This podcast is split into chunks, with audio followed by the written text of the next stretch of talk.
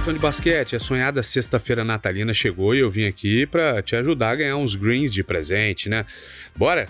Isso daí vai depender se você foi um, um bom menino, uma boa menina durante o ano para saber se o velho Noel vai ser generoso ou não.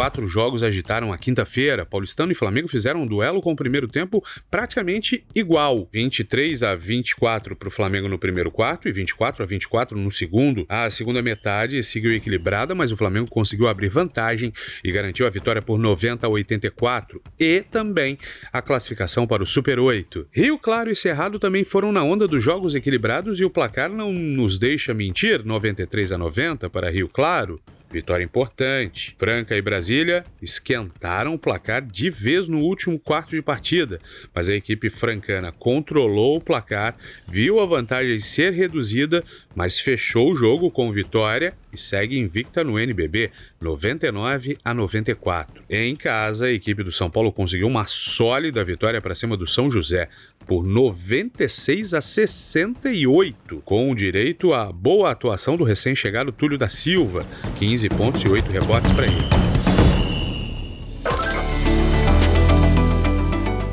Esse podcast é um oferecimento sportsbet.io, o parceiro do basquete nacional. Vamos falar então o que todo mundo quer ouvir. Mas hoje tá difícil, hein? Lembrando sempre que as odds aqui ofertadas podem sofrer alterações sem aviso prévio. Pinheiros e Bauru, 19 horas, jogo com experiência sportsbet.io no YouTube do NBB. Duelo promete ser equilibradíssimo, considerando a posição na tabela das equipes, né? O Pinheiros vem em sexto e Bauru é o oitavo. Pinheiros vem de vitória centenária para cima da Unifacisa e Bauru vem de derrota amarga para o Corinthians.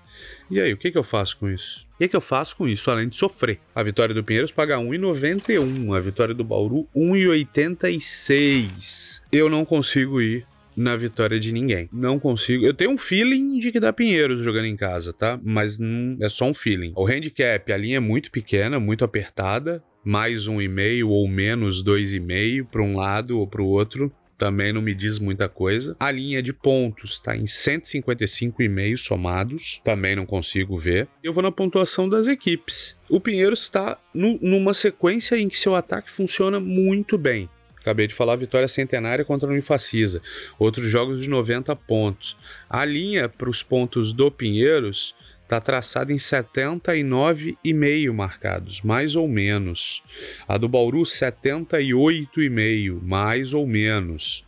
Então acho muito complicado. Eu não sei o que fazer, sinceramente. Eu tô olhando esse jogo aqui há pelo menos meia hora. Já olhei todas as opções e realmente é muito complicado. Tem um Pinheiros para ganhar o primeiro tempo, será que te interessa? Pinheiros para ganhar o primeiro tempo, pagando 1,88? Só o primeiro tempo? Eu acho que dá, é uma boa. Rapaz, é difícil, porque eu fico estudando. Eu tinha, eu tava convicto antes de gravar esse conteúdo que eu iria no Pinheiros mais de 79 pontos e meio. Comecei a gravar, fiquei em dúvida. Agora eu tô gostando desse Pinheiros no primeiro tempo para ganhar o primeiro tempo, mas também estou em dúvida. Então é o seguinte, Pinheiros mais de 79,5. Eu vou contra a estatística. O sportsbet.io, por exemplo, diz que o Pinheiros não faz 80 pontos no jogo. Pinheiros não faz 80 pontos no jogo. Mas eu vou apostar nessa sequência aí. Vou apostar, é uma defesa muito forte de Bauru, né? Reduz bem a pontuação dos seus adversários. Mas eu vou ter que apostar nisso. Você está certo disso, Bruno? Não, não estou. Não estou nem um pouco. Mas eu vou.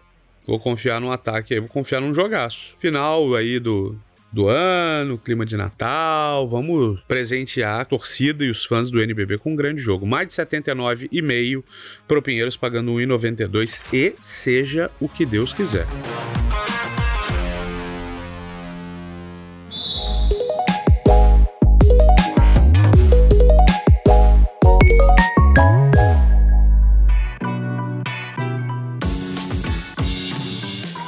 Então você assiste às 19 horas, faz aí a sua aposta, pega a dica, faz a sua e vambora, porque vem aí um jogaço de bola. Beleza, meu povo?